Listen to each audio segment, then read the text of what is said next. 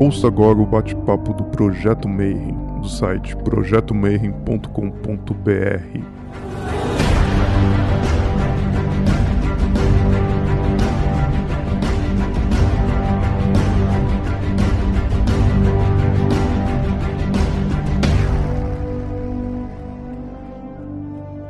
Bom dia para você que é do dia, boa noite para você que é da meia-noite e boa tarde para você que vai assistir isso aqui depois do YouTube.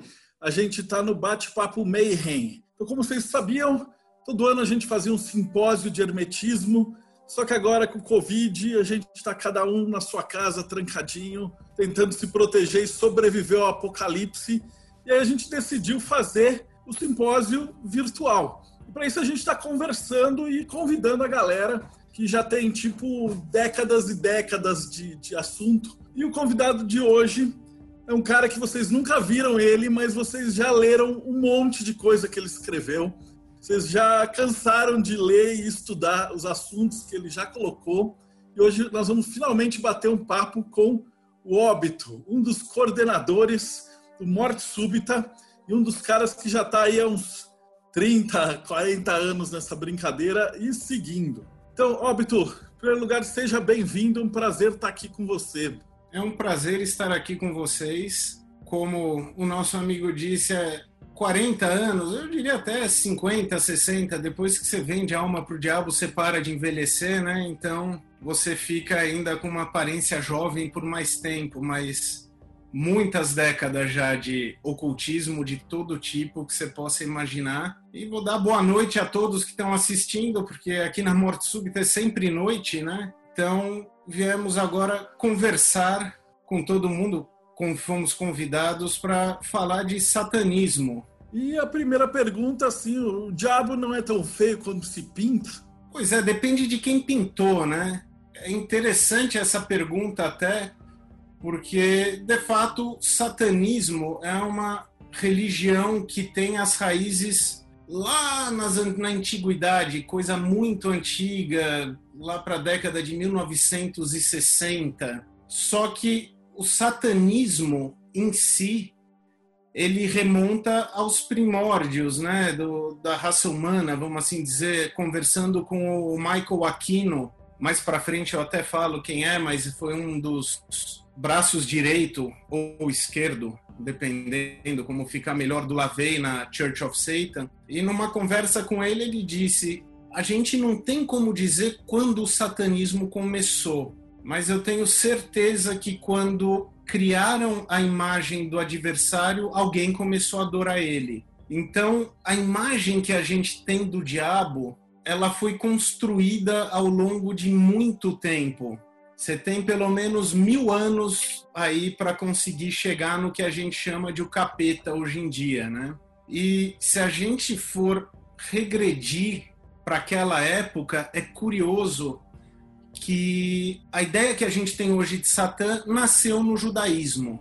A gente tem muitas formas de muitas culturas que tinham demônios, espíritos do mal, espíritos da destruição, mas depois do cristianismo que a gente vive hoje, do catolicismo, especialmente aqui no Ocidente, a gente não tem muito como se livrar da, da lente que a gente, socialmente a gente tem. Você precisa de muito estudo para até tirar os seus valores para conseguir enxergar. Se você ouve que vai ter aí um simpósio, uma palestra com um popstar falando do diabo, o cara cobra aí 100 reais, 200 reais, você pagou para participar de uma palestra. Se esse fosse o caso e eu fosse o popstar, eu ia dizer, quando a igreja começou a ganhar poder, ela precisava de alguém para assustar as pessoas e manter as pessoas na linha. Eles pegaram todas as culturas que você tinha, as religiões, que circundavam o cristianismo naquela época e demonizaram os deuses,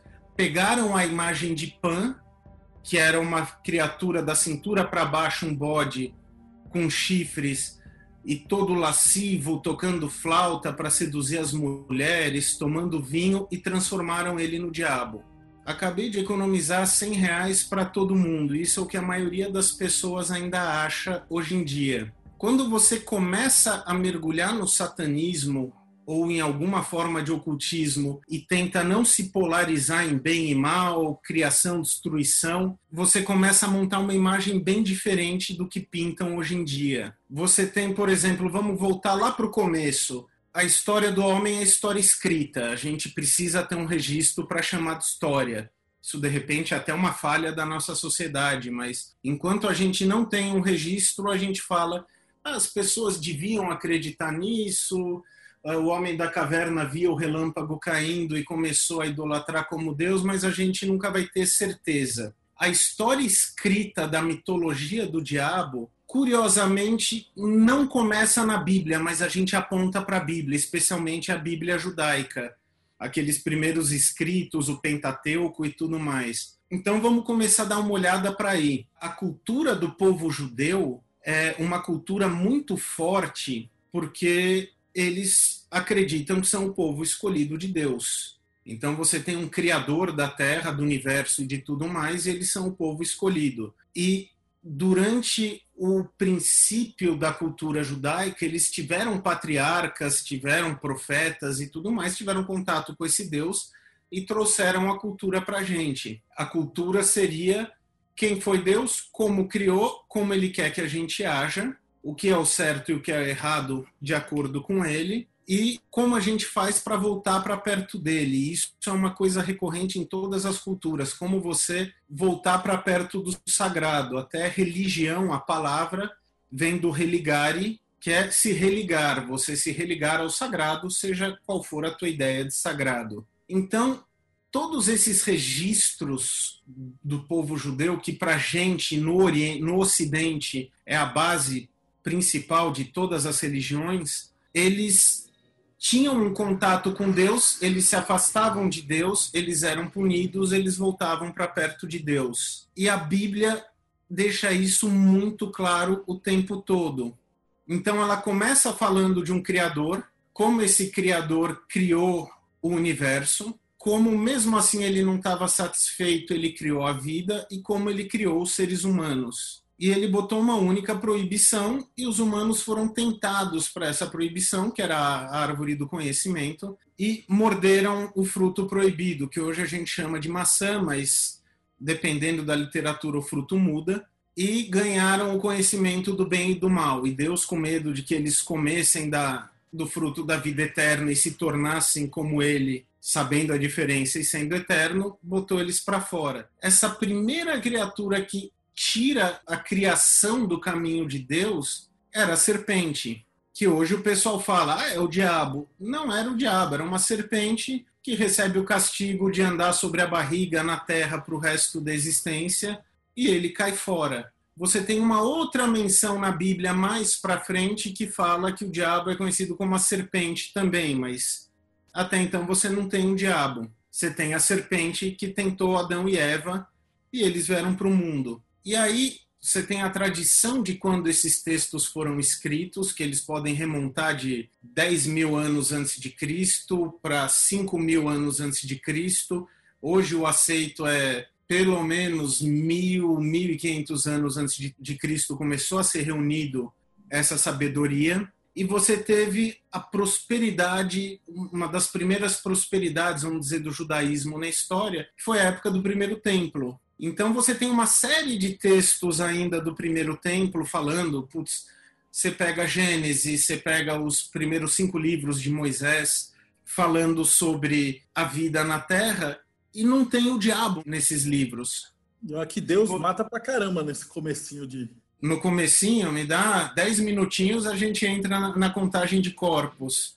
Mas nesse começo, você ainda não tem o diabo, você tem algumas entidades que eles se chamam ainda de ser Irim, eu, a minha pronúncia de hebraico é pior do que a de grego, então, mas seriam os Seirins, que você tem putz, Belial como sendo uma entidade, você tem o Azazel, que ficou famoso com a história do bode expiatório, e por aí afora, mas você não tem um líder, você tem essas entidades que circulavam pela terra. Isso foi até putz, entre 700 a.C. até 580 a.C. Aí vem a época do Segundo Templo. E você tem textos bíblicos aí que estão acontecendo ainda. E aparece a palavra Satã. Só que Satã não é uma figura ainda, Satã é um cargo. Se você pega o hebraico original para ler, não é Satã, é Ha-Shaitan.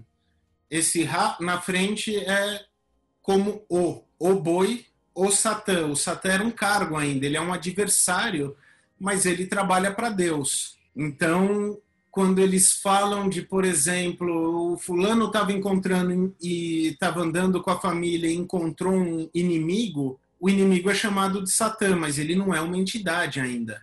Então, você tinha muitos Saitãs, então o povo vai andar e encontra o Satã. O fulano estava andando e luta contra o Satã. Ainda é um cargo, ele era quase um cargo jurídico, ele era como um opositor que veio para acabar com a missão do cara. Mas a maioria das vezes era atribuído a um ser humano normal. Era você falar, chegou o advogado, chegou quem quer que seja. No caso, chamavam de Satã. E o curioso disso é que esse cargo de Satã era dado para um ou para vários anjos, a gente não tem noção. E entra o ponto que você falou da matança. Eu tinha um, um hábito que era meio que uma brincadeira comigo mesmo, na época da morte súbita. Uma vez por ano a gente lia a Bíblia para fazer a contagem dos corpos. Quem Deus matou, quem o diabo matou. E cara, é absurdo porque Deus matou por conta própria. O último número que a gente chegou tinha chegado em 2 milhões e cacetada, assim, número escrito porque ele fala do exército de, Etíope, que eram mil vezes mil, aí você tem um milhão que ele acaba, é, você tem as guerras, você tem quando ele fala para a galera que fugiu do Egito, quem dançou em volta do carneiro de ouro, se for teu pai, teu irmão, não interessa, matem, morre. É a fulana que riu quando falou que ia receber um filho, ele mata. E Satã só mata no livro de Jó e porque Deus fala para ele matar. Então você tinha muitos anjos naquela época, de acordo com a Bíblia, zanzando pela terra. Você tem os dois que vão para Sodoma e Gomorra. Você tem, putz, que mais? O anjo que desce e fala com o profeta. E eles tinham esses cargos. Próprio nome anjo também, que vem de ângelos, é mensageiro, vinha trazer uma mensagem de Deus. E na história de Jó, Deus reúne toda a hoste em volta dele e vem Satã. E Deus pergunta onde você estava. Ele fala: oh, eu estava zanzando na terra e ao redor da terra. Tava lá, era tipo office boy, cumprindo as missões. E Deus fala: você viu Jó? O Jó é foda, ele me curte pra caramba. E Satã, que na verdade não era Satã, mas era o anjo que ocupava o cargo de Satã, fala: é óbvio que ele te adora. O cara é o cara mais rico da região cara tem dez filhos, tem três filhas, o cara tem escravo pra caramba, o cara faz banquete toda noite. Se você tirasse isso dele, eu não sei se ele ia te adorar tanto. Aí Deus fala para ele, então vai para a terra, senta a mão em todo mundo menos nele. E ele mata os dez filhos de Jó e os servos. Os servos a gente não tem número, mas ele fala: a gente estava levando os camelos, morreu todo mundo, menos eu, para contar a história. Ah, a gente estava cuidando das ovelhas, vieram os bárbaros, morreram todos, menos eu. Então, no, no body count da Bíblia, Deus tem pelo menos 2 milhões e meio, 2 milhões e 800, sem contar a enchente, que eu não tenho, a gente não tem como saber quantas pessoas tinham na Terra, mas ele matou todo mundo menos a família de Noé. Não dá para saber quantas pessoas moravam em Sodoma e Gomorra, que ele também acabou com as duas, então você pode triplicar, quadriplicar esse número. E Satã, o anjo de Satã, amando de Deus, matou dez filhos e servos que a gente não tem como saber. Mas é, é esse Deus do Antigo Testamento, ele está mais próximo do diabo até do que o próprio diabo.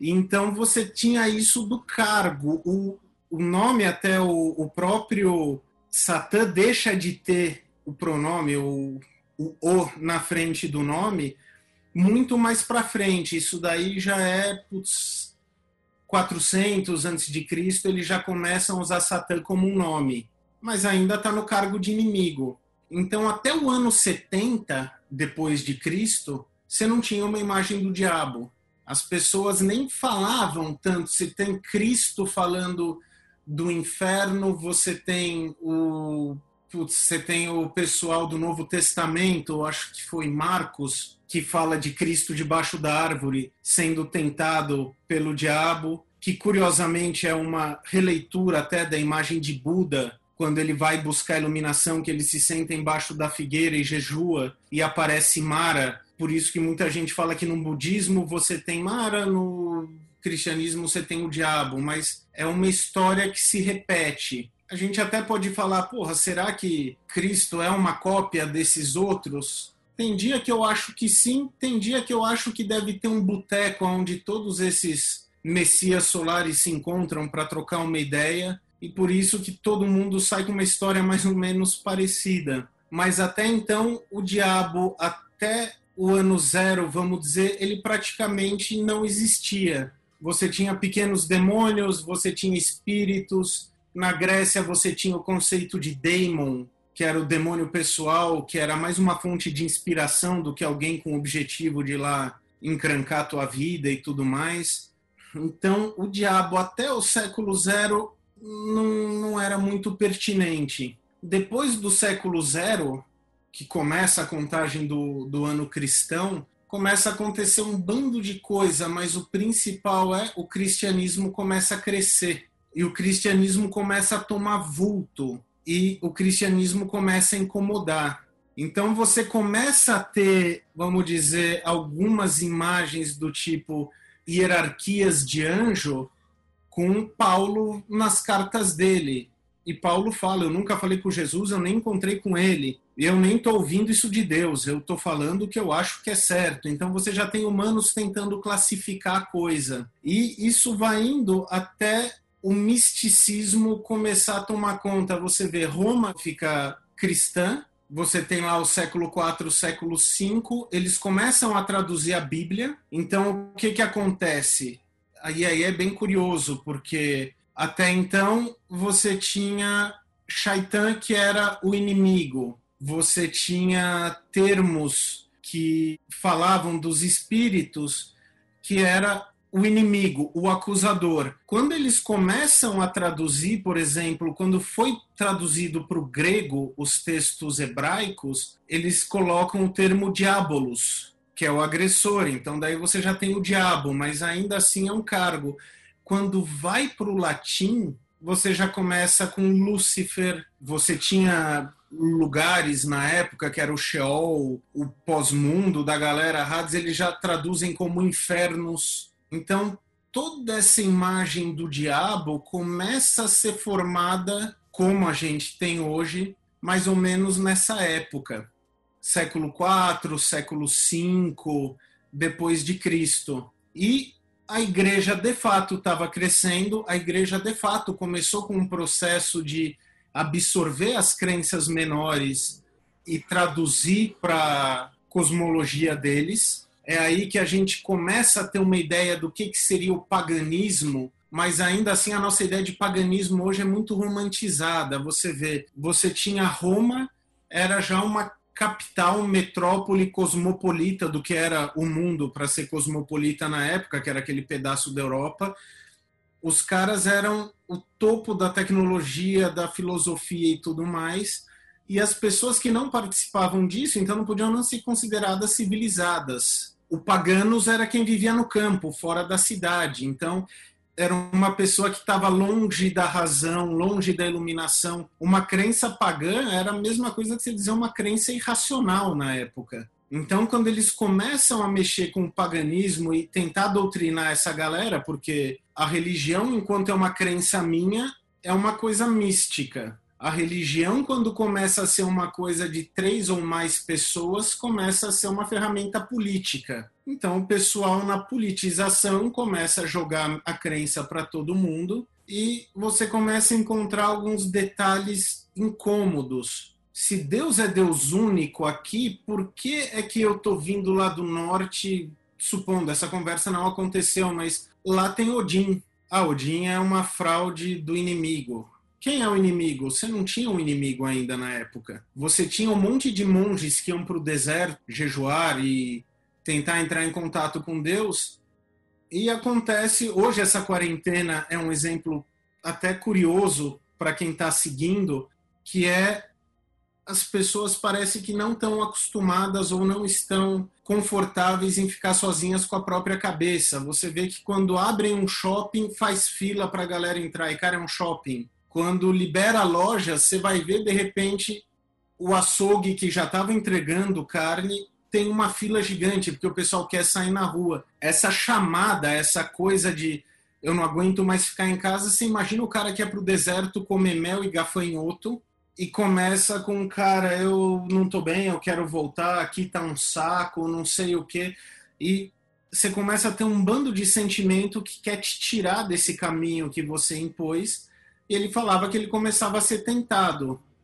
Como Cristo foi tentado por Satã, pelo diabo, diabolos, você começa a ter o misticismo nascendo em cima de o diabo tentando as pessoas para tirar do caminho certo, o diabo querendo colocar o mal aonde só existe o bem. E isso tudo era uma manobra interessante, porque até de fato o século 4, 5 você não tinha uma palavra inferno, ela foi criada na tradução. Você tinha um costume também judaico de hebreu de orar pelos mortos. E o que que isso virou é bem interessante, porque se o cara morreu, por que que você está orando para ele? Se ele era bom, ele foi para Deus. Se ele não era bom, ele está na terra dos mortos. Você não tinha um inferno judaico na época. Então você orava para ele tentar enxergar a luz e sair. Desse costume de oração para os mortos, você cria o que foi chamado de limbo porque a igreja, que já estava virando uma instituição religiosa, tinha perguntas do tipo: tá, se só quem foi batizado vai para o céu, e quem nasceu antes de Jesus e não foi batizado? Então eles falavam: de fato, a gente teve um monte de patriarcas, eles estão no limbo, e agora a gente vai rezar para Jesus descer, interceder por eles e levar de volta para o céu. Então você começa a criar essa história de limbo que mais para frente vira um purgatório, porque também a igreja não podia jogar um cara direto para o inferno, porque se o cara tá danado para o inferno, então para que que eu vou dar ouvido para você? Eu já não tenho mais salvação mesmo. Então você tinha aquelas ameaças é, de ser excomungado, ser afastado da igreja, se você era recebia uma maldição da igreja, a igreja católica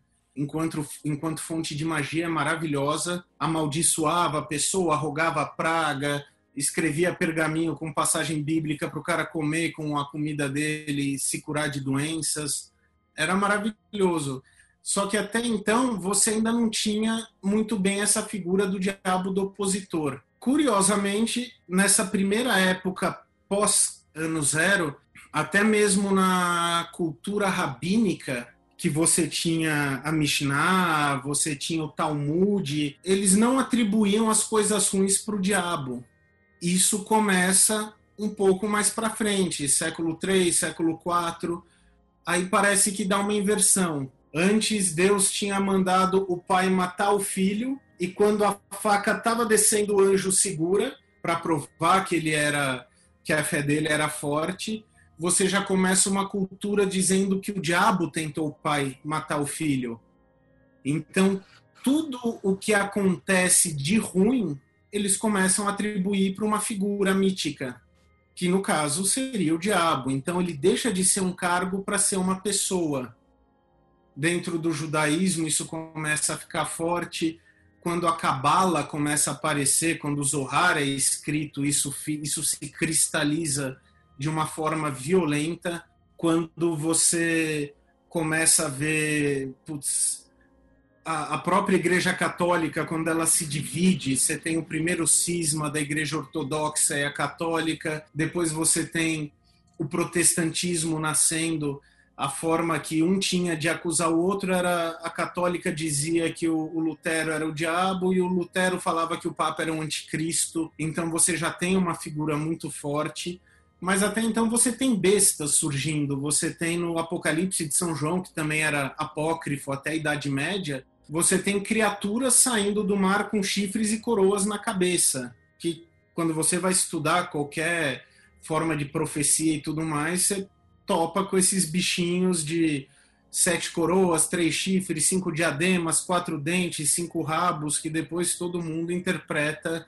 cinco países, dois governantes, aí cada um faz a própria matemática e chega onde quer. mas você ainda não tinha um diabo. Tanto que é curioso que no Apocalipse de São João, eles chamam Cristo de estrela da manhã, que é o mesmo termo que eles dão para Lúcifer em Ezequiel, ó estrela matutina. Então, o diabo pisa na terra mesmo com o surgimento da Igreja Católica. O próprio Lavey fala que o diabo foi o melhor amigo da igreja, porque se não fosse por ele, ela não tinha durado tanto tempo.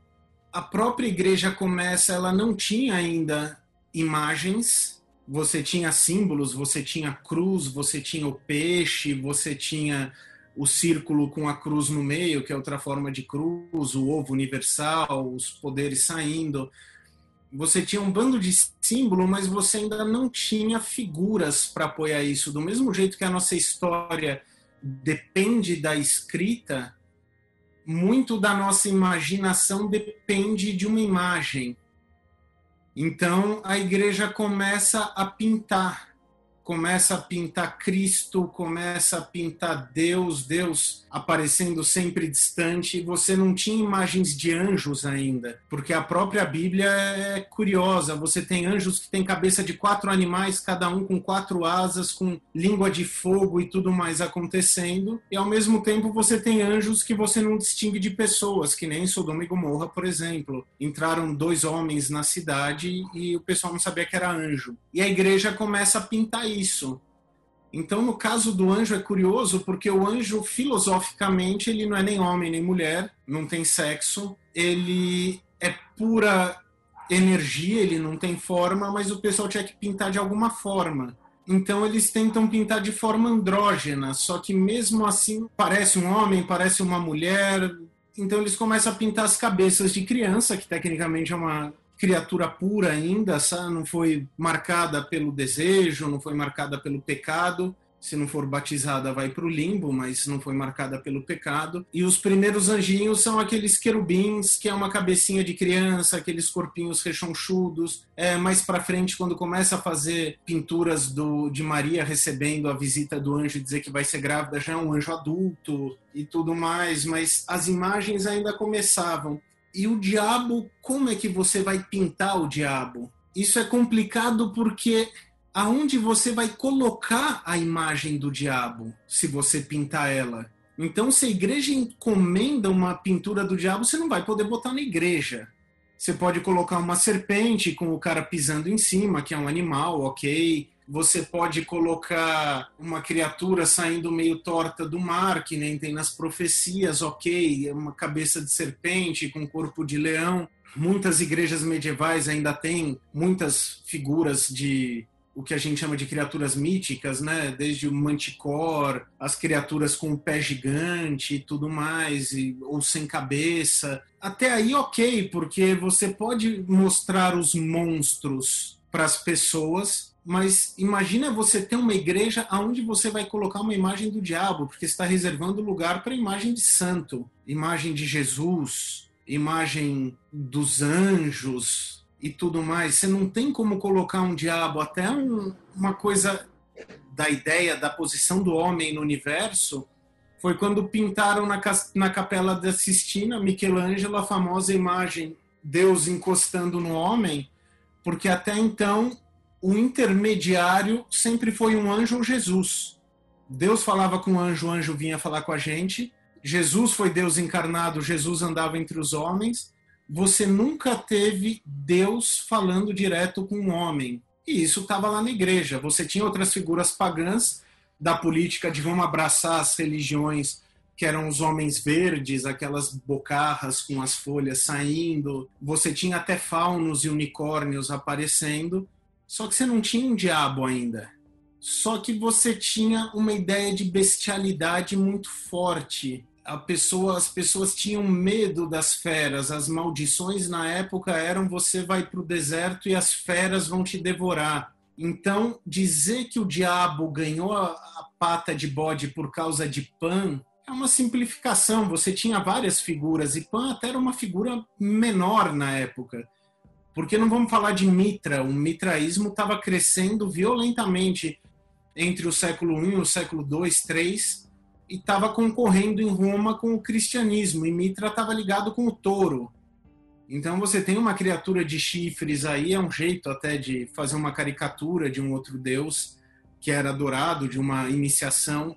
Mas toda vez que você vai pegar uma leitura clássica para ver qual era a ideia de um monstro, você tinha o Minotauro, que era da cintura para cima touro, você tinha o chifre, você tinha desenhos de povos estranhos e já criaturas, mesmo naquela época rupestre, com a pata fendida, que para os judeus era uma criatura suja, por isso que você não pode comer porco, por exemplo, ele tem a pata fendida. Mas ao mesmo tempo você tem a história do bode expiatório, que você tem o bode lá, a gente fala do bode que leva o pecado, mas as pessoas esquecem que você tinha o bode branco puro que era dedicado a Deus. Então a imagem do diabo ainda era uma coisa muito etérea, ninguém sabia muito bem o que era o diabo. E começaram a atribuir para ele figuras, símbolos bestiais. O diabo tem a língua da serpente, o diabo era pintado, desenhado com língua fendida na literatura marginal. Você tem o diabo com a pata de animal impuro, que era uma pata fendida, não necessariamente de bode. Você tinha os chifres, que na época de Roma até e muito tempo depois era símbolo de virilidade, mas também era os animais do campo com seus chifres e presas. Então, até aqui a gente tem um, uma noção mais ou menos do que que é, da onde viria a imagem de Satã que a gente abraçou. E eventualmente, depois da criação da igreja, mais para frente, século 6, 7, quando estava chegando no alto da Idade Média ainda e a igreja estava lá correndo para os quatro cantos, é curioso que as pessoas tinham tanto medo da imagem do diabo quanto tinham da imagem do padre ou da imagem do rabino. O cara se vestia de preto, tinha um chapelão e tudo mais. E lá vem a figura sinistra, o homem negro. Você não tinha ainda uma atribuição muito clara. E o diabo, com isso tudo, obviamente, acabou sendo associado aos pecados. O Deus que matou 2 milhões e 800 de pessoas na Bíblia, como a gente fez as contas, sem contar a enchente e Sodoma e Gomorra, que subia mais, falava: não matarás. Se alguém matava, o diabo tentou. Você não cobiçará a mulher do próximo. Mulher abaixava para pegar uma coisa no chão, apareceu o decote, o diabo me fez olhar para ela. Então a culpa ficou, como perguntaram no começo, porque a culpa de tudo é do diabo. É até um, um pensamento divertido, é porque o diabo não existia ainda. Você podia jogar culpa em, em nada, joga no diabo, ele me tentou, me fez roubar dinheiro, me fez comer a sobremesa do meu irmão, me fez fugir de casa, me fez ter um caso, me fez matar o cara o diabo me obrigou a isso, eu tenho uma chance de salvação ainda. E quando surge cabala, quando a literatura rabínica começa a jogar a culpa no diabo, aí vira uma festa do crioulo doido de tudo de ruim que aconteceu era do diabo, e os filósofos da época começam com a brincadeira do se Deus é todo poderoso, então por que o diabo faz o que quer? Teve até um caso que o Tiago contou na live dele de alquimia, que é muito bacana, você tinha órgãos de igreja que os tubos eram feitos de estanho. E no inverno europeu, aquilo lá começa a esfarelar. O cara estava no meio da missa no inverno, todo mundo lá dentro, sem perspectiva de calor, a comida acabando. Vem para a igreja, a igreja, Deus vai proteger todo mundo, dá calor e apoio. Começava a tocar o órgão, o órgão rachava inteiro, a igreja quebrava. E aí o pessoal falava: caramba, o que está acontecendo? Vem a peste negra. A peste negra começa a matar todo mundo, inclusive a galera da igreja. E o pessoal rezava para Deus e caía morto. Então, cadê Deus? É o diabo que está matando todo mundo. É um teste. Começam a surgir os livros de magia, os grimórios, isso bem mais para frente mas aí você já começa a desenhar a imagem dos demônios. Se você pega uma goetia para ver, você tem figuras que são um sapo com chifres, você tem um passarinho com chicote na mão, você tem um bichinho cavalgando um rato de três cabeças. Que era o que eles conseguiam imaginar de antinatural. E se demônios são antinaturais e o diabo é o pai dos demônios, nessa época começam a aparecer os livros de hierarquia. Eles já tinham falado da hierarquia angelical, todos os anjos seguem uma hierarquia, então o inferno deve ter a mesma coisa. E aí você começa a chegar nos príncipes coroados, quem são os cabeças do inferno. E começa a ideia dos chifres, as asas, mas mesmo assim ainda você não tem uma descrição histórica que você possa associar com essa imagem. Foi uma amálgama da criatividade do povo. E assim surgiu o diabo. Então, o diabo, se o povo pinta, ele é tão feio quanto dizem, porque eles estão pintando o que eles estão dizendo. Agora, se você para para ver que historicamente o diabo era um cargo de um anjo de Deus e que se tornou um bode expiatório, o diabo então ele não é tão mal assim. Ele chega a ser um companheirão, que é uma ideia interessante. O diabo, se ele representa tudo que tira a gente do caminho do bem, vamos dizer agora, o caminho do bem é um caminho imposto por uma fé que você pode ser apresentado desde criança, batizado, etc. e tudo mais.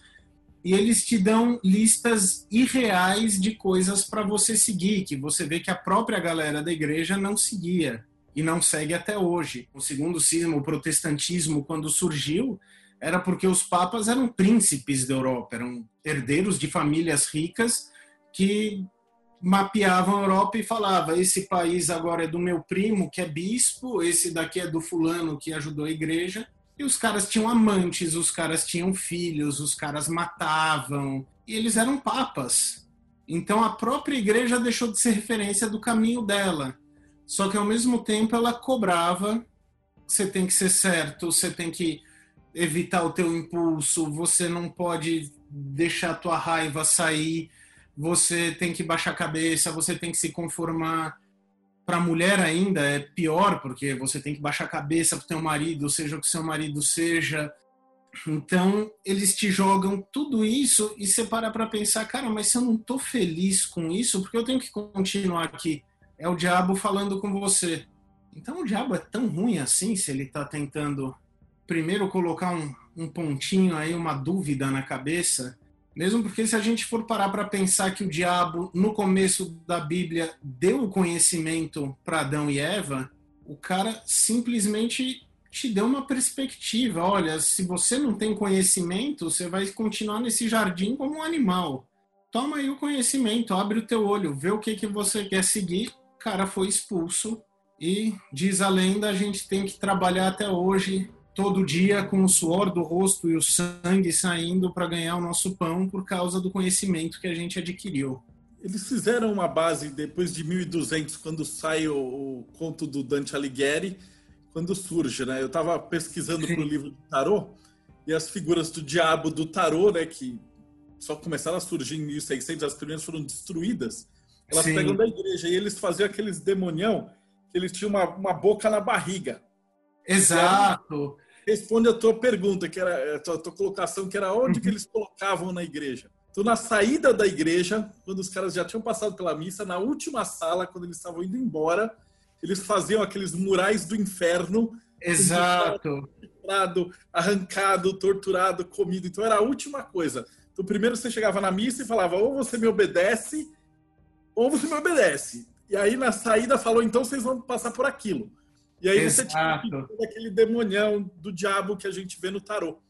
Que é aquela figura do, do monstrão e tal. Bichão sentado, boca aberta.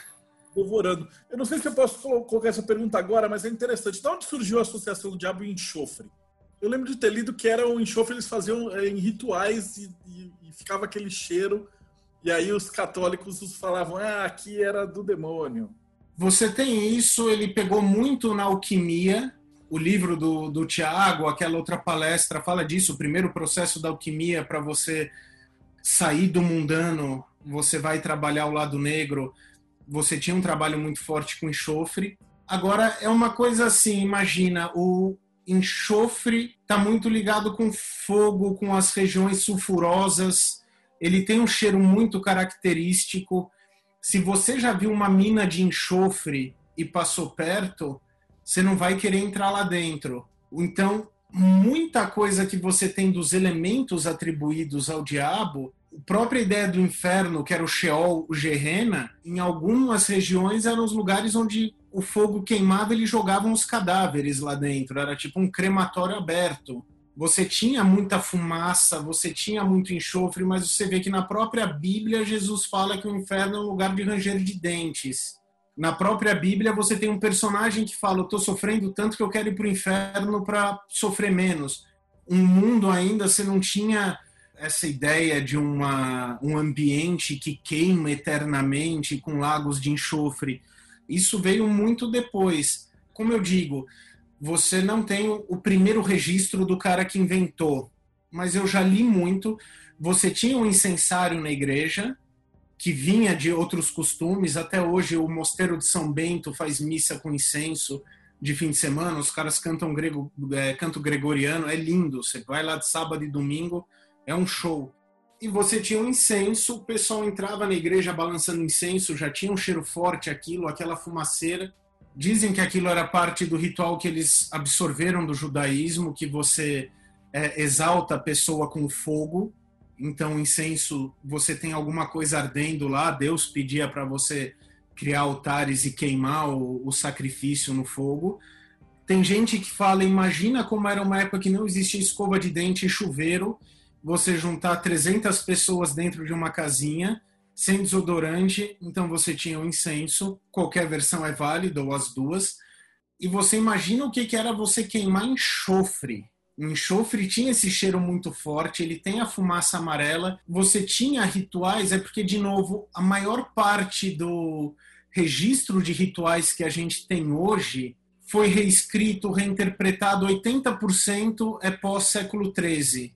Então veio muito depois disso você tem muita associação de ritual que queimava determinados elementos. Eu estou pensando se não tem a ver com criação da pólvora e tudo mais, mas eu sei que você tem muitos rituais na época que queimavam incenso. O incenso não era esse bastãozinho que a gente tem hoje, era pó que você jogava.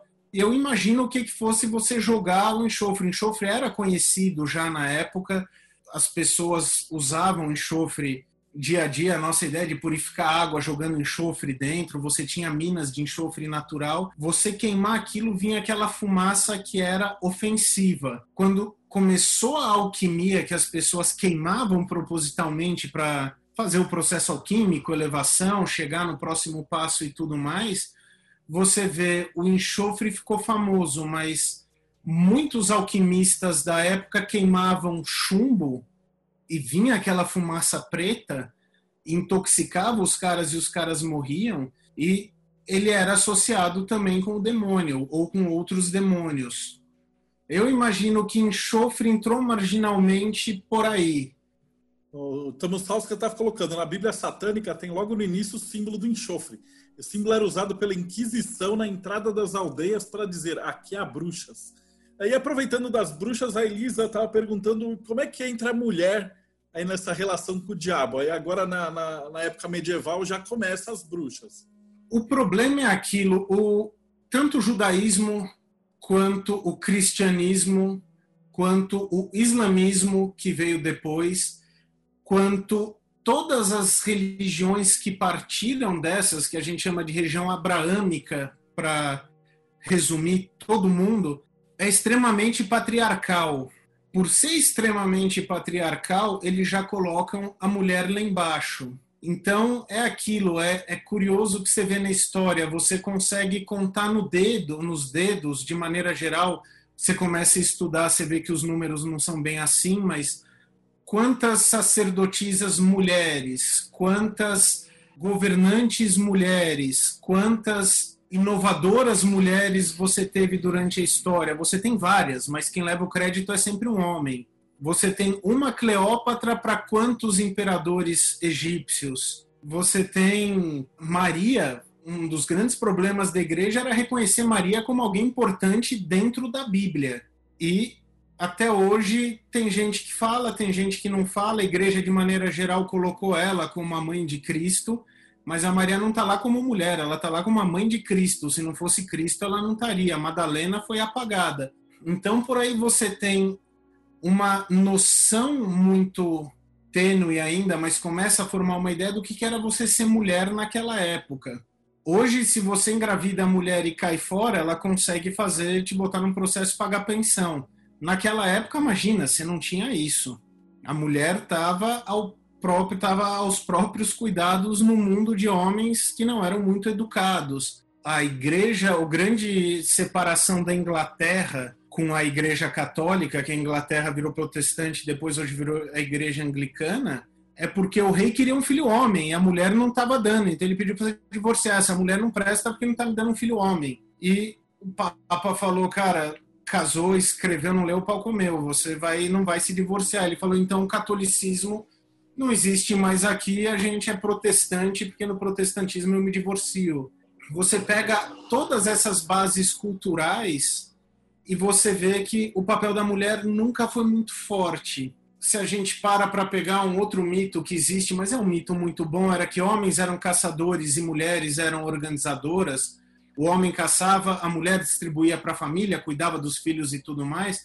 Você vê que a mulher tem um contato muito forte com o ambiente que a cerca o homem, ele é o cara que sai, arranja e volta, conversando no mito proposto que a gente tem até hoje. A mulher sempre teve um papel muito forte enquanto indivíduo, mas ela nunca teve um papel muito forte social. Tanto que até hoje, quando a gente fala de democracia ideal, que era a democracia grega, a mulher não tinha direito de voto. Mas as mulheres estavam lá e as mulheres faziam e realizavam. O ideal de beleza romano era o ideal masculino você até tinha muito caso, uma coisa que eu acho engraçado hoje, falarem de homossexualismo e tudo mais. Cara, na Roma era a coisa mais comum de todas. Os caras queriam se pegar, eles se pegavam, depois voltavam para casa e tinham esposas ou não, mas essa história sempre aconteceu. E a mulher, a imagem que a gente tem ainda, esse mito social que é forte, não acredito nem desacredito, mas é uma imagem muito boa, é a pessoa que organiza, é a mulher que aguenta o tranco, é a mulher que está tomando conta dos filhos, que se preocupa, que organiza. A gente fala casa, parece que está falando que a mulher é do lar, mas era muito maior, porque ela produzia. Você pega as receitas de antigamente, desde produção de cerveja, manteiga e tudo mais, era a mulher que estava lá fazendo isso tudo. Mas ela era calada socialmente. Como é que você cria uma barreira que para uma pessoa que realizava tanto de não ter expressão social quase nenhuma?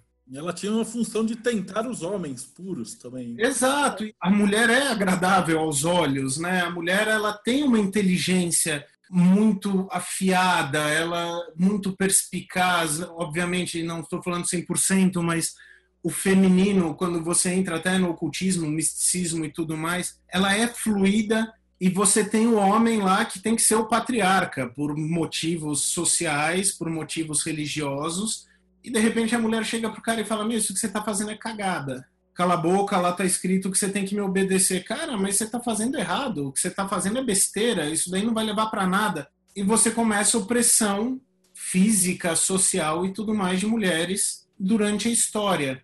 A medicina nasceu praticamente com mulheres. Você tinha parteiras. Antigamente você não tinha um cara fazendo parto você tinha umas parteiras. A, vida de uma sociedade, de uma comunidade, vinha do conhecimento de uma mulher. E a medicina na época não era só jogar um lençol de água morna e falar empurra. Elas tinham conhecimento dos remédios, elas tinham conhecimento dos tratamentos, ela tinha conhecimento da psicologia. Elas criavam as crianças até achar que era hora de sair de casa. E você está chegando com uma religião feito um tanque de guerra falando que quem cura é Deus, quem cura é Cristo, ou quem cura são os discípulos de Cristo na terra. Reza que passa. Não, minha filha, se você pegar isso daqui, amassar com sal e passar na ferida, a sua ferida cura. Não, isso daí não foi Cristo. Eu sou o representante, eu vou te curar. E não cura, você não tem fé. A mulher faz curar, então como é que o conhecimento dela é maior do que a minha fé? Bruxa tem parte com o diabo. O diabo tá usando ela para te curar, para te afastar de Deus. Porque eu mandei você rezar, você rezou, piorou, seu pé ficou preto e tá fedido. Ela fez um unguento, amassou, cortou, misturou, teu pé voltou ao normal, então você não rezou direito e o diabo tá chegando em você. E a mulher também se torna um bode expiatório muito conveniente. O padre é puro até pegarem na cama com a mulher. Como é que você caiu na cama com a mulher? A mulher me tentou. Se você olhar na Bíblia, foi Eva que deu a maçã para Adão. Então, desde o começo, a mulher é a tentadora que tira o homem do caminho. Então, você começa a criar essa história de a mulher ser sensual, de a mulher ser ter essa quando ela fala, ela tá falando com duplo sentido para te enganar. Se a mulher tá te propondo uma coisa é porque ela quer algo em troca. Curiosamente, se você pegar, falava a mesma coisa de judeus, falava a mesma coisa de ciganos na Europa nessa época. Todo mundo que a igreja não gostava ganhava esse título. Só que você não era casado com um judeu ou com um cigano, você era casado com uma mulher. Ou você andava na rua, você via a mulher. Então, ela sempre teve um estigma muito pesado dentro das religiões. Vide que até hoje a Igreja Católica imagina declarar uma mulher um bispo.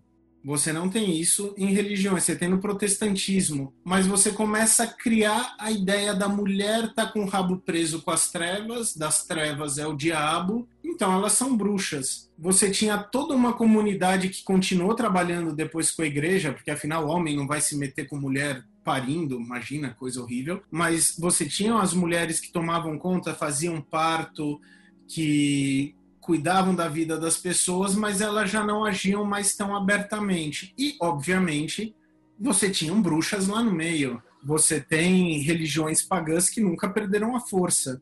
E quem sempre passava a cultura dentro da família era a mãe para o filho, a mãe para a filha. Só que você tem um caso numa sociedade em que, se o seu filho é homem, ele vai entrar para a igreja porque a igreja era virar advogado. Pior das hipóteses, você tinha casa, comida e roupa lavada lá dentro. A sua filha não tinha chance de entrar para a igreja, então você vai catequizar o teu filho para ser padre ou você vai catequizar o seu filho para entrar nos rituais do campo? Você joga para a igreja. Você tinha uma rede de mulheres, de mães conversando com filhas e amigas conversando. Se o cara ia lá para o celeiro, transava com a vaca, depois voltava e transava com a menina, cara, imagina a infecção que a mulher pegava. Você tinha uma rede de autoajuda de mulheres para se prevenir disso.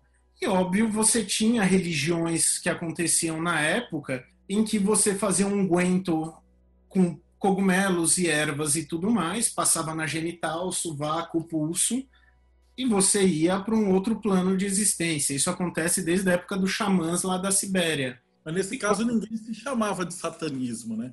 Então existe Não. um entre a Idade Média e o que a gente vai chegar agora, que é o Lavei. Como é que é esse grupo amorfo, que obviamente não se declarava eu sou do, do, do, opositor, porque ia ser degolado, pegar fogo, etc.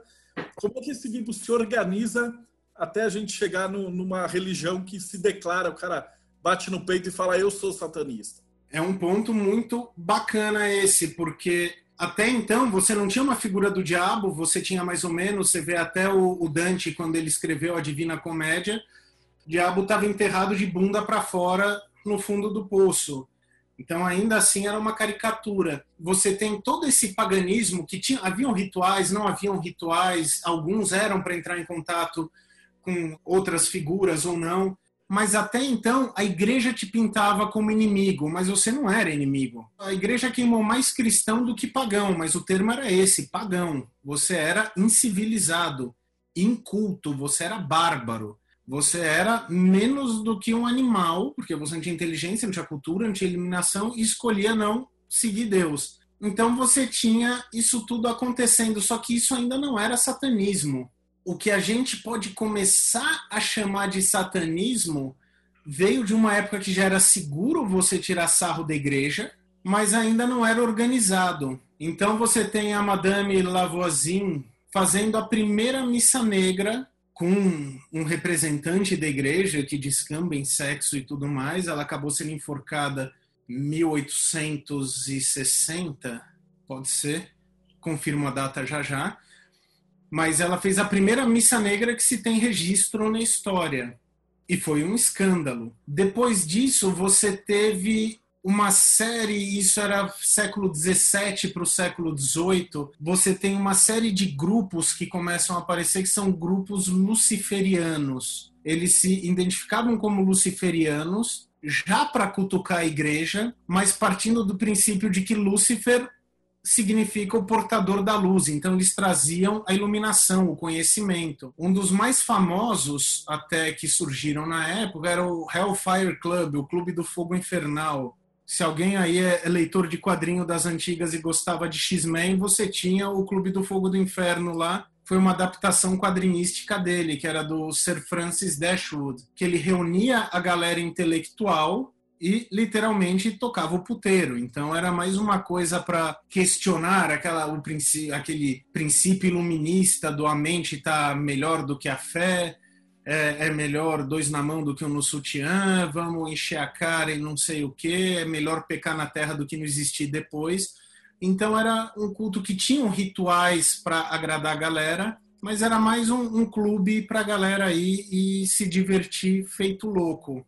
E aí, no final do século XIX e começo do século XX, em paralelo a isso, estava rolando já na, Inglaterra, na Europa, você teve o um manifesto anterior, lá 1700, se eu não me engano, você teve o um manifesto Rosa Cruz, você teve a alquimia aparecendo com tudo, você teve uma, um misticismo começando a aparecer muito forte, e no final do século XIX, começo do século XX, começam a aparecer ordens iniciáticas em todas as esquinas da Europa, Inglaterra, Alemanha e França principalmente. O pessoal passou anos procurando Rosa Cruz e não encontraram nenhum. O pessoal procurava os mestres que vinham na forma etérea e não encontravam. Então começa a aparecer ordens que falam: eu tenho conhecimento que os Rosa Cruz me passaram. Tanto que a primeira Ordem Rosa Cruz foi fundada muito tempo depois dos manifestos. E nessa época você tem a Blavatsky fundando a Teosofia,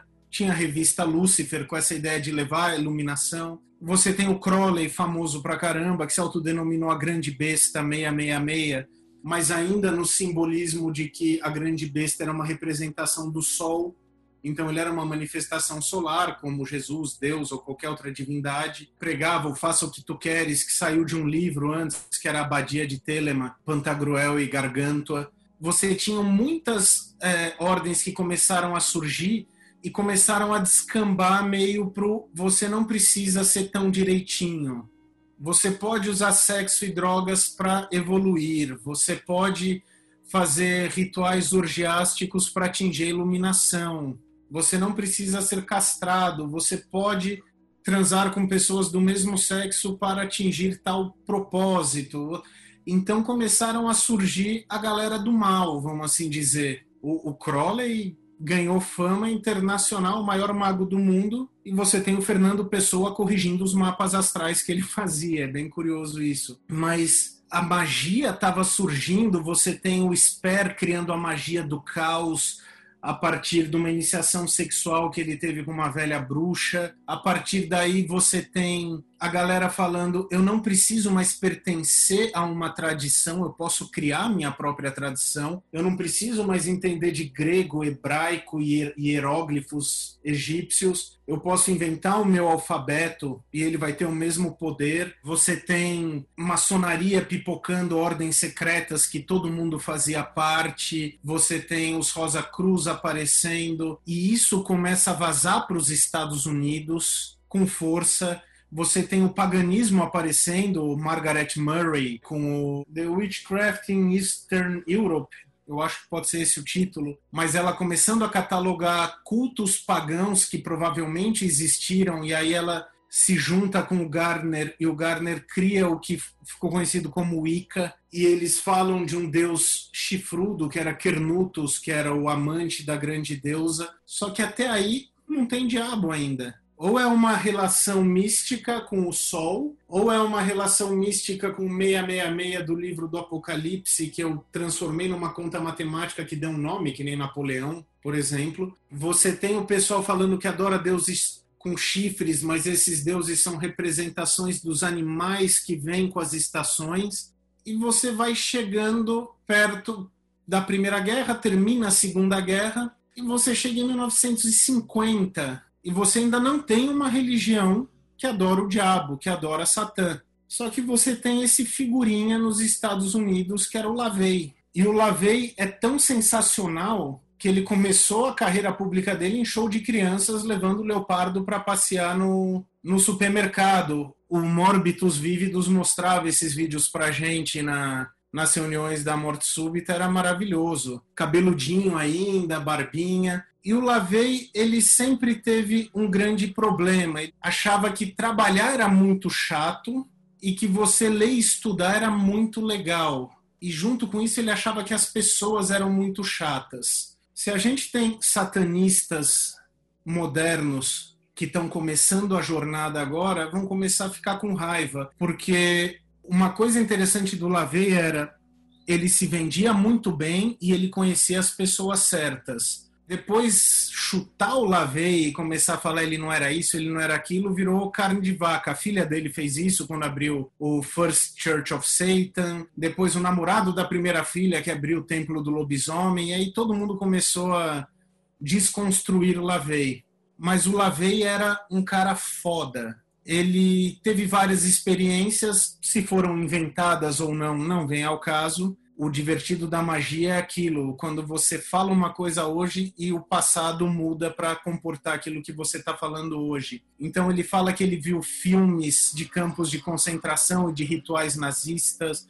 Ele fala que a avó dele era cigana, ele fala que ele tinha contato com ocultistas e aquilo tudo foi crescendo dentro dele. Ele trabalhou como fotógrafo para a polícia para fugir da guerra. Quando terminou isso, começou a pensar o que, que eu vou fazer, começou a dar palestras de ocultismo. E aí as pessoas curtiam, era mais ou menos exatamente isso que a gente está fazendo aqui na internet, só que sem internet. Ele escrevia, ele lia, ele ainda tinha um emprego dele, mas ele começou a dar festas e reunia a galera interessante de Hollywood, Hollywood, perdão, tinha galera de Hollywood, mas o maior pessoal da costa onde ele vivia, Los Angeles, Califórnia, e a galera curtia, porque imagina, a Segunda Guerra Mundial tinha acabado, você estava no meio de uma guerra do Vietnã, mas o país estava prosperando pra caramba, sempre que tem guerra os Estados Unidos prospera.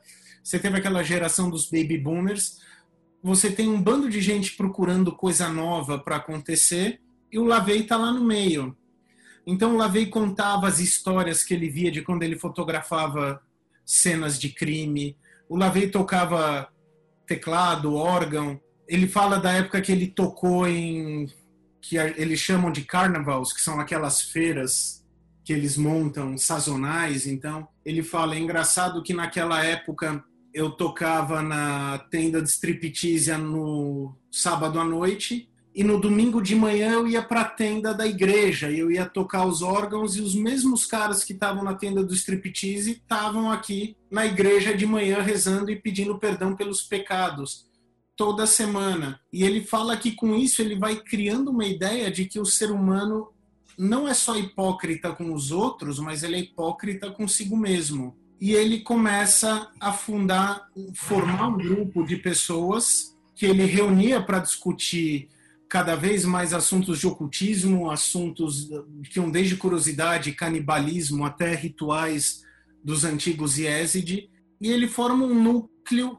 que se juntava sempre, discutia sempre, e ele tem a ideia de se todo mundo fala que o diabo é o que leva o homem para o pecado, mas se o pecado é aquilo que é a representação do nosso impulso natural, então o diabo tem que ser o símbolo daquilo que torna a gente a gente. O diabo é o símbolo mais humano da humanidade a igreja tentou escravizar as pessoas por tanto tempo, lavagem cerebral, menosprezar a mulher, pegar o dinheiro das pessoas enquanto fala que tem que ser humilde.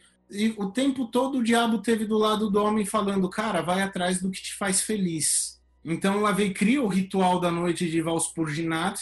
Ele, no dia 30 de abril, raspa a cabeça e dá, na, em abril de 66, e cria a primeira igreja devotada ao diabo. Só que, quando a gente fala que o, o satanismo começa em 66, é porque justamente antes dele você não tem um grupo satânico organizado, você não tem uma religião devotada ao diabo De forma nenhuma. Você pode ter um outro fulano, como disse o Aquino, quando criaram a imagem do diabo, alguém deve ter começado a adorar, mas a primeira religião 100% devotada ao diabo foi Lavei. Só que ele não tinha uma visão de diabo como a igreja pegava. Para o Lavei, o diabo não era uma criatura de chifres e rabo. O diabo é uma figura que é uma parte da psique humana que é constantemente suprimida. É uma parte nossa que a gente ignora, que quando a gente toma conhecimento, a gente tenta esconder. E como disse Morbitus Vívido certa vez, todo sentimento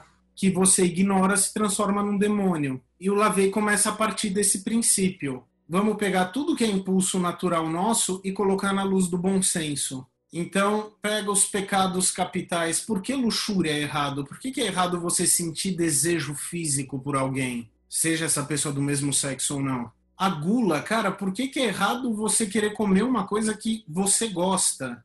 Sabe, raiva, por que, que é errado você sentir raiva se alguém tira vantagem de você ou se alguém te agride?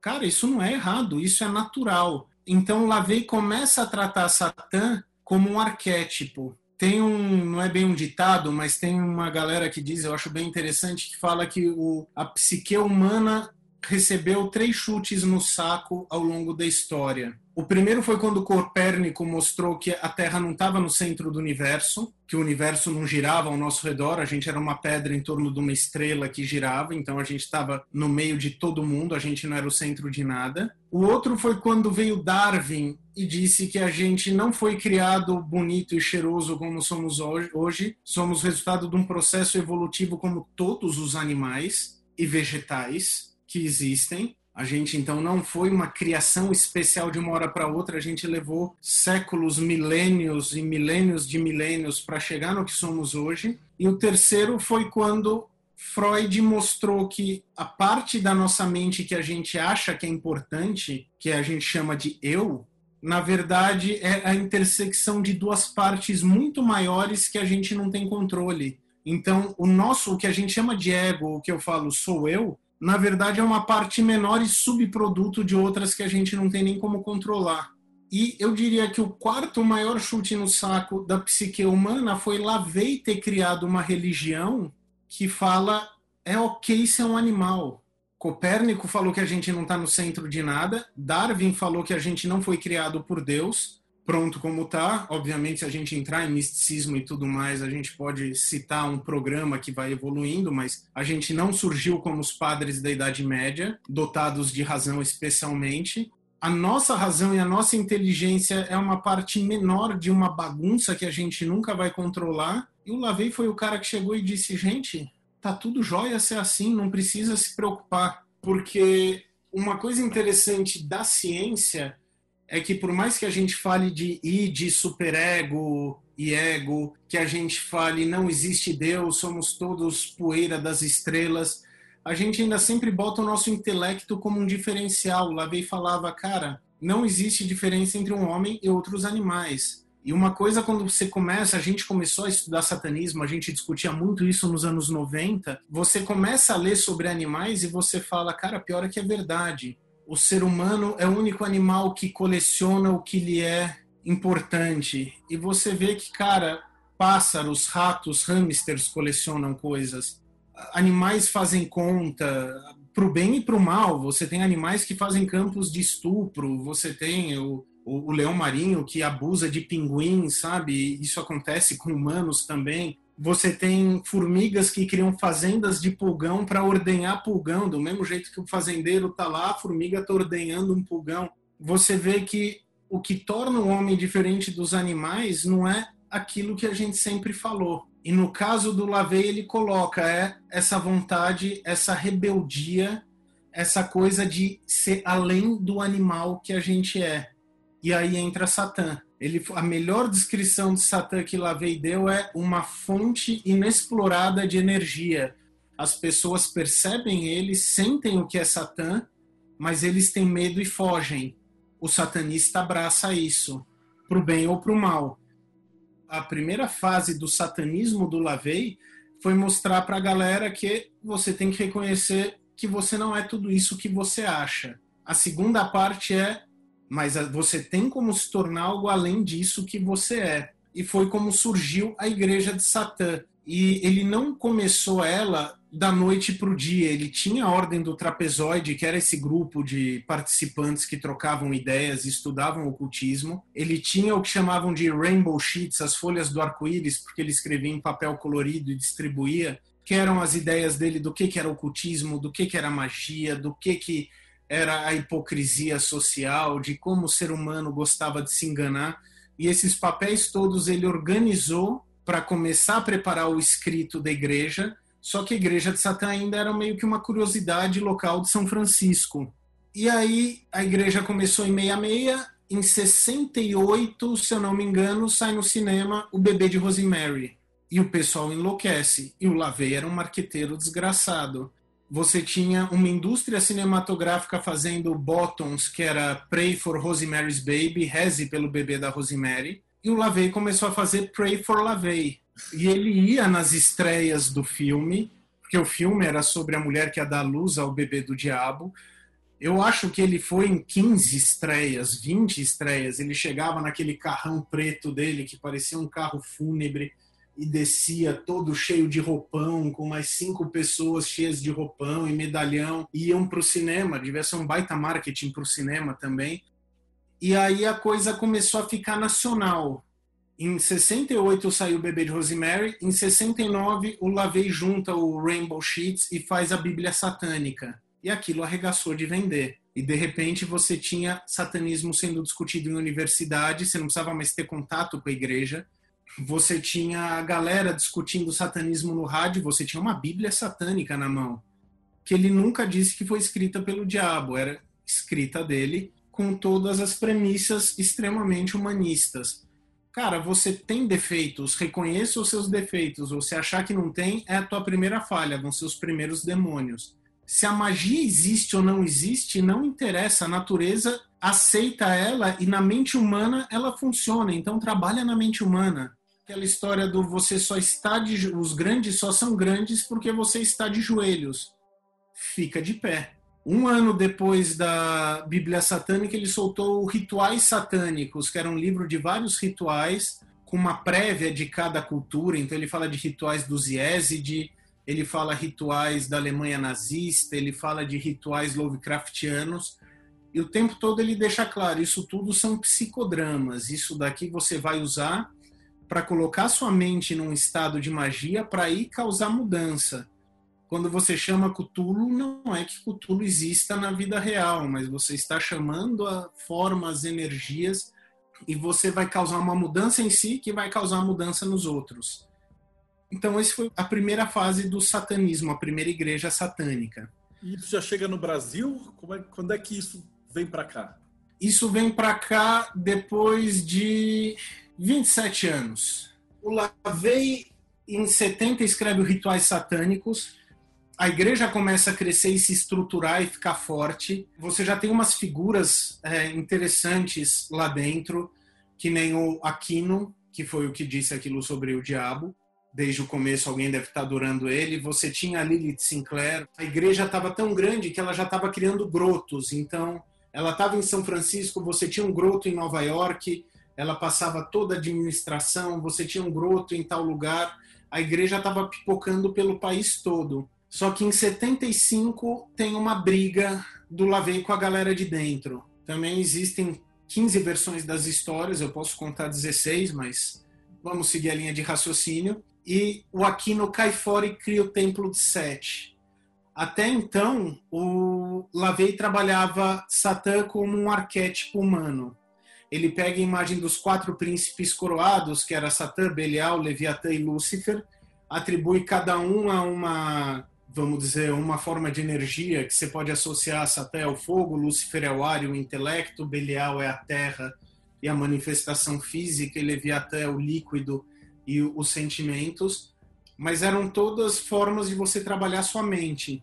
O Aquino acreditava que Satã era uma figura real, e ele traça Satã até Sete, no Egito, e cria o Templo de Sete. E daí ele começa a criar o Templo do Vampiro, começa a criar vários outros projetos e toma vida própria. Então você tinha um satanismo ateísta com Lavey, você tinha um satanismo teísta com o Aquino, e você começa a ter outros templos que se separaram da igreja do Lavei, ou que começaram a surgir, que começam a trabalhar com as ideias de diferentes visões do diabo.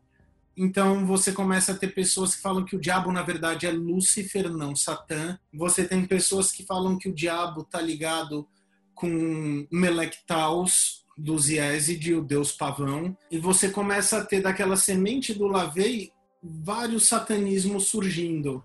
E com isso o satanismo cresceu, vem junto o medo, você teve a explosão do medo satânico nos anos 80. Saiu um livro, Michelle Remembers, que uma menina contava que um dia começou a ter lembranças do passado quando ela era criança e foi criada por satanistas, onde ela era abusada, estuprada, deixavam ela sem comida por cinco dias e obrigavam ela a comer as próprias fezes para se alimentar, fazer ela matar outras crianças, a baixaria toda. E esse livro arrebentou. E de repente um bando de gente começou a se lembrar de ter sofrido abuso satânico. Então, nos anos 80, o satanismo estava florescendo, mas ele se esconde, porque o FBI começa a investigar e uma coisa que é, a gente fala é: você não tem um caso que foi comprovado. Claro, é que nem a, o Léo Taxil desceu o cacete na maçonaria no começo do século. Exato. Que, é, e o bode, e um monte de lorota e um monte de merda e nunca provou nada que o cara inventou, patrocinado pela igreja. Inclusive, eu não sei se nesse caso teve aí o dedo da igreja, provavelmente. Teve, teve. Todo mundo que bota o diabo em algum lugar, quem tá gritando ou quer muita atenção, ou tem um dedinho da igreja lá fazendo cosquinha. Mas então, nos anos 80, o satanismo acabou ficando meio que na boa, porque até então podia falar a igreja inventou e de repente você tinha no, jornal falando o satanista acusado de violentar crianças. Então começou a ficar uma coisa muito pesada. E chega nos anos 90 e você tem um revival do satanismo. Teve. Eu ainda ligo com a música, é muito curioso. Você pega. Aconteceu alguma coisa no começo dos anos 90, um bando de bandas que estavam em ostracismo, com discos muito ruins, começaram a produzir coisas muito boas.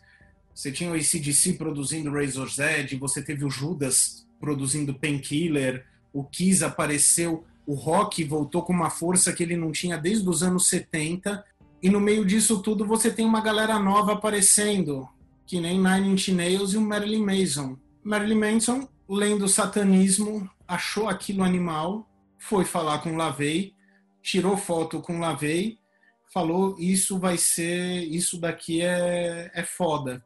E começou a criar as músicas em cima. Você tem o Antichrist Superstar, Beautiful People, a maioria das músicas, aquilo é Lavei puro. E aquilo arregaçou na MTV e todo mundo vendo e aquilo crescendo e o satanismo começou a voltar como forma de questionamento para mídia. E enquanto isso, a gente tinha MTV, a gente não tinha YouTube, a gente não tinha internet, a gente tinha as lojas de livro, a gente conhecia o cultista indo em sebo e, e livraria e procurando. Tem uma livraria de tem Elifas Levi lá no canto. Você ia, via um cara procurando livro, trocava ideia com ele, esse daí eu já li, é foda, não, não é.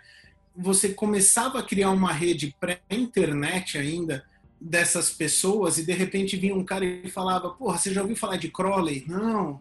Então procura o livro, passava Xerox, né? Você não tinha e-mail. O cara te mandava uma Xerox lá, puta, tinha armários de Xerox de, de livro. Puta, você já viu o Lovecraft? O Lovecraft é satanista, ele escreve sobre o demônio. Fala, puta, que animal!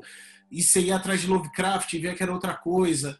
E aí, no meio disso tudo, conversando com uma galera, vinha, porra, e Lavei? Você já ouviu falar de Lavei?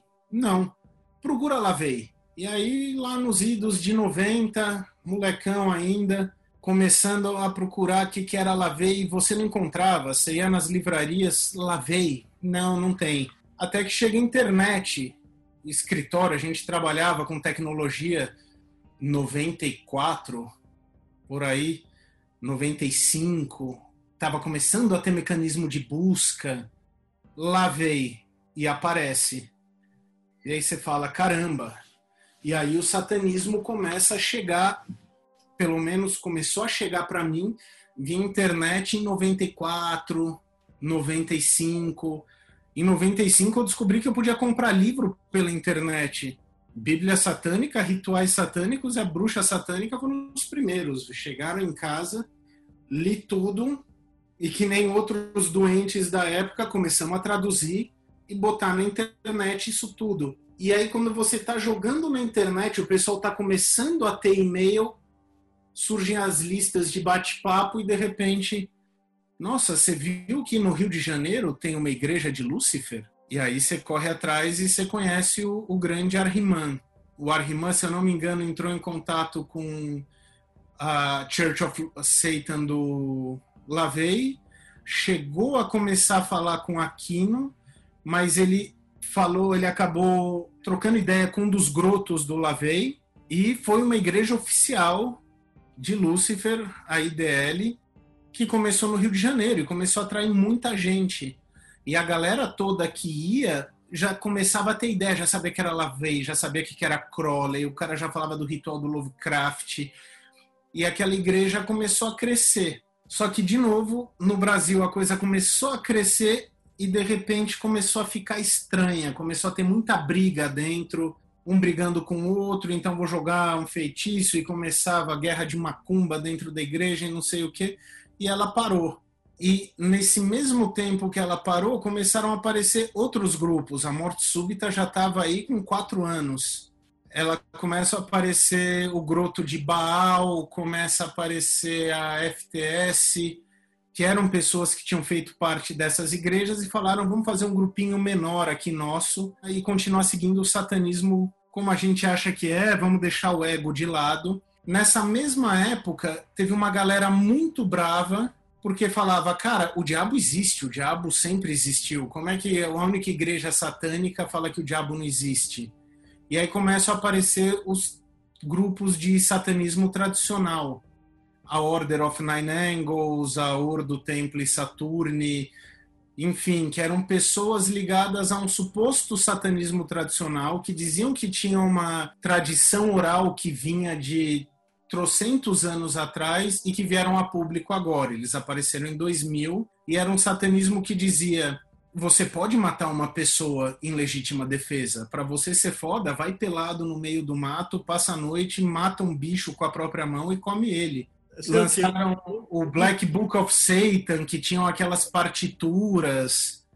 Aí o pessoal tinha que fazer uma. Tipo, se devotar e fazer o pacto. E... Exato. E nessa época, o Brasil sempre teve um satanismo marginal muito curioso.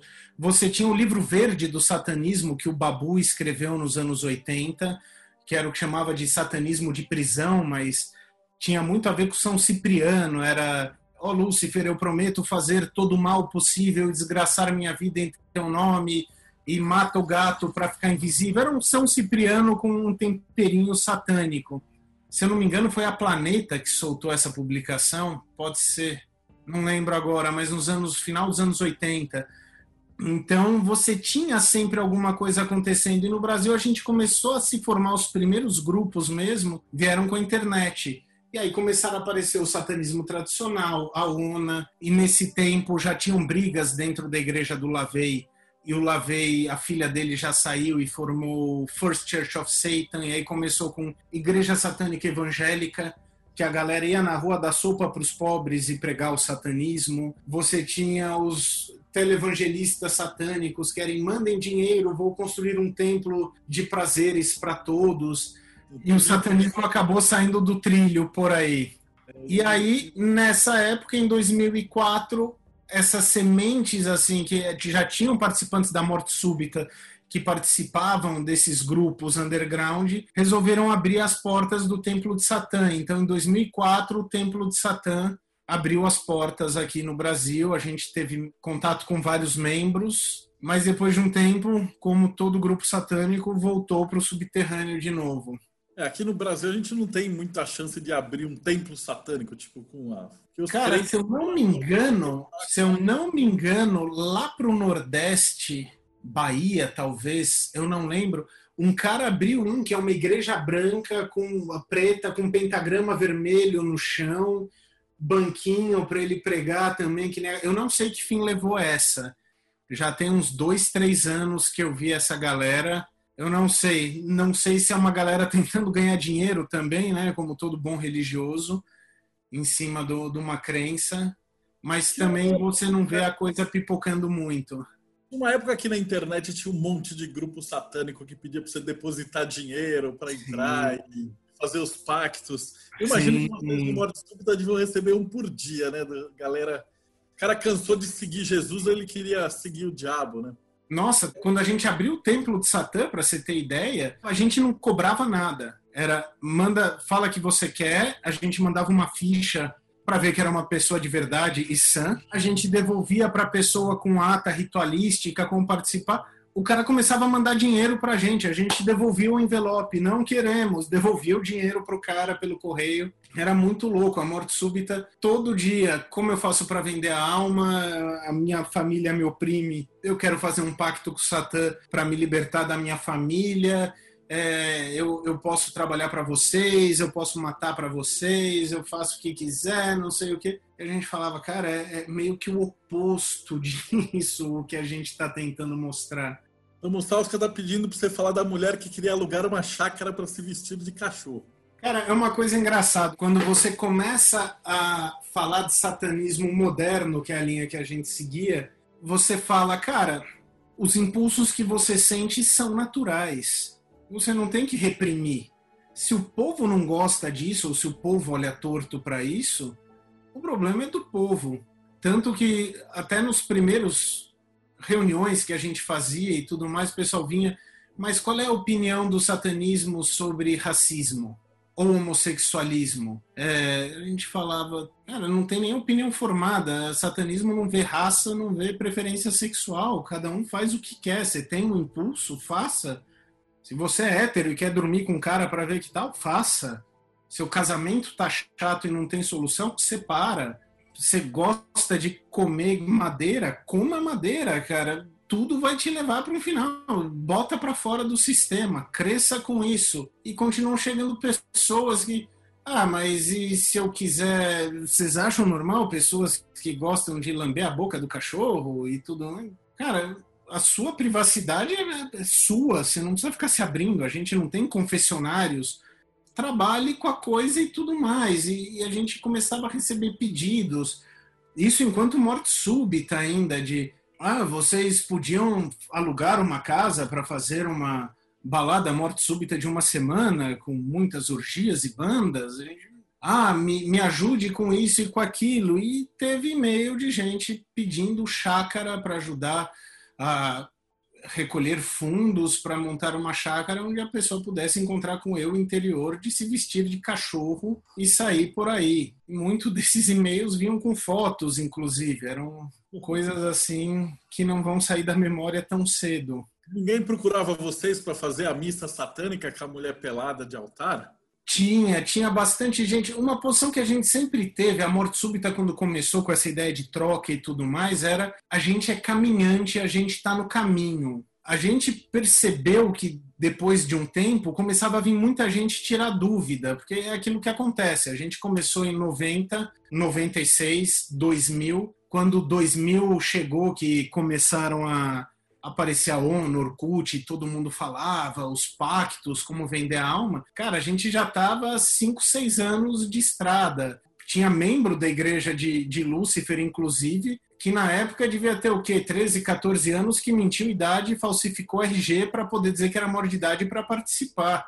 E, e, foi uma mente brilhante, chegou a escrever vários materiais do que a gente tinha na época. Não sei que fim levou esse garoto hoje em dia, mas enfim. Até hoje, o processo é um processo de crescimento. Vamos estudar, vamos ver. Mas vem cá, e, e qual é a diferença de Lúcifer e Satã? Cara, de acordo com a literatura, tem isso, isso, isso. Porra, então faz uma missa satânica aí pra gente. A gente fala, não, a gente não é sacerdote, a gente não tá aqui para vender uma religião, a gente tá aqui para aprender com você. Não, mas vamos arranjar uma mina para ficar pelada e tudo mais. Se você quer ver mulher pelada, a gente te dá 300 soluções. Então a gente nunca teve essa gana de criar um movimento de doutrinar as pessoas. Sempre foi muito de vamos fazer, vamos ver que bicho que dá e vamos mostrar para a galera o que, que sai disso. E sempre teve que conviver, né, com os religiosos inventando que ah, apareceu um gato morto no Alguidar, no meio do não sei o que, é ritual satânico, né? É uma coisa que a gente fala, né? O satanismo bate muito na hipocrisia humana. Tinha muito religioso que vinha falar com a gente de várias religiões. É, porque o satanismo sacrifica animais. E a gente falava, tá bom, vamos supor que o, sacri... o, satanismo sacrifique um bode. A gente vai se juntar numa sexta-feira e matar um bode. Qual foi a última vez que você foi numa churrascaria? Porque uma churrascaria mata muito mais do que um bode por dia você paga para estar tá lá. É? Você tá bancando uma indústria de assassinato animal e vindo criticar uma religião que supostamente faz um sacrifício. Então, aonde é que está essa hipocrisia, sabe? Ah, o satanismo vai fazer o quê? O satanista está tirando as pessoas do bom caminho. Cara, a igreja está respondendo o processo de pedofilia até hoje, sabe? Religioso e não só religioso, ateus e todo mundo. É, se você não acredita no diabo, por que, que você fala que é satanista? Então, às vezes eram pedra dos dois lados, assim, mas quando você entra no satanismo, depois dessa história que você percebe até aquela ideia de quando começaram a pintar o diabo, o diabo em si, ele nunca foi mostrado, mas ele foi sempre percebido ele era como um. Dizem que a natureza abomina o vácuo porque ela percebe que algo está faltando. O diabo parece a impressão que eu tenho hoje, depois desses anos todos, é que Satã é uma figura. Ele, como Satã traduziu na linguagem dele, quando você começa a ficar muito nas metáforas, faltam as palavras, mas é uma fonte de energia muito poderosa que não é amiga do satanista, ah, o diabo aqui do meu lado, vamos lá no bar tomar uma. Ele não é o cara legal, ele não é o amiguinho, mas ele é uma fonte de energia que se você não tomar cuidado, ela te queima e você se perde feio nela. Mas ela é uma fonte que se você souber como trabalhar, ela pode te trazer muito para você ganhar. Então, eventualmente, você vai tratar com o que a gente chama os macaqueadores, né? O pessoal, ah, fez sacrifício, ah, agora eu sou que nem o Crowley, ah, eu fiz não sei o quê. Mas se você vai seguindo o seu caminho e você não está na doutrinação, você está sempre crescendo, sempre em contato com essa fonte, você tira muito conhecimento, muita energia daí para trabalhar e continuar crescendo.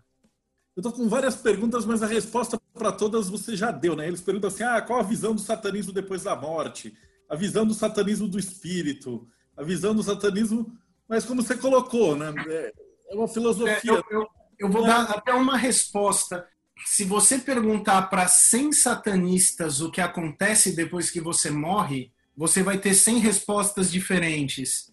Você tem o satanista que diz: morreu, acabou, você só tem uma vida, por isso aproveita bem a sua vida aqui. Você tem o satanista que diz: você é uma energia que nesse manto de carne tem a personalidade. Eu sou o óbito, eu gosto de ouvir ACDC, a única banda de metal que existe no mundo.